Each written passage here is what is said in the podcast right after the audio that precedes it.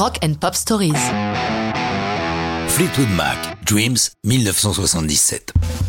J'ai déjà évoqué l'ambiance détestable qui règne au sein des Fleetwood Mac au moment de la création de Rumors, leur album phénomène. Rappelons que Fleetwood Mac est constitué de couples et qu'en cette période, tous se déchirent. Que ce soit Stevie Nicks et Lindsey Buckingham, John et Christine McVie, et même Mick Fleetwood et sa femme Jenny Boyd, qui, elle, n'est pas membre du groupe. Tout cela sur fond de drogue consommée à haute dose, ce qui n'est guère favorable à la paix des ménages. Même si entre février et août 76, ils parviennent à enregistrer l'album, la composition des morceaux est un travail solitaire pour chacun d'eux et beaucoup de chansons sont l'occasion d'envoyer des piques parfois douloureuses à sa future ex-moitié.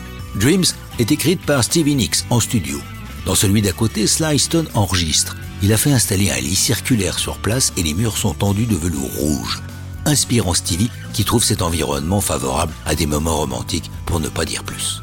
Elle se souvient du soir où elle a écrit Dreams. Elle raconte J'ai été voir Lindsay, une cassette de la chanson en main. C'était une prise brute, juste moi chantant et ma compagnon au piano. Même si ça allait vraiment mal entre nous à ce moment-là, en l'écoutant, il a levé les yeux vers moi et m'a souri.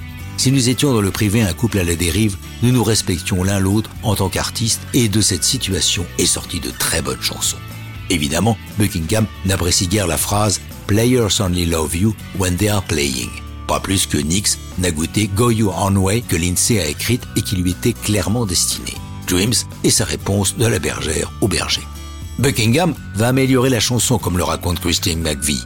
Quand Stevie me l'a joué pour la première fois au piano, je trouvais la chanson un peu plate, mais le génie de Lindsay a été de la diviser en trois sections et de l'habiller de façon à rendre les trois parties totalement différentes tout en donnant l'impression qu'un fil relie l'ensemble.